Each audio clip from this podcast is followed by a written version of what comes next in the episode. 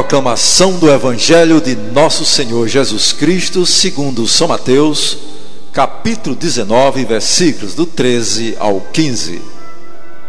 Naquele tempo levaram crianças a Jesus para que impusesse as mãos sobre elas e fizesse uma oração. Os discípulos, porém, as repreendiam.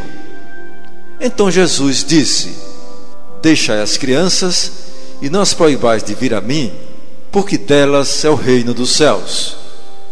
E depois de impor as mãos sobre elas, Jesus partiu dali. Palavra da salvação.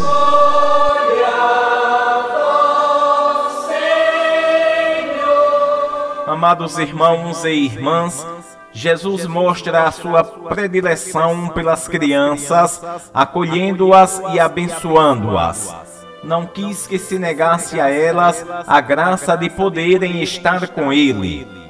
Acolhia-as entre os seus braços, colocava sobre elas as mãos e as abençoava.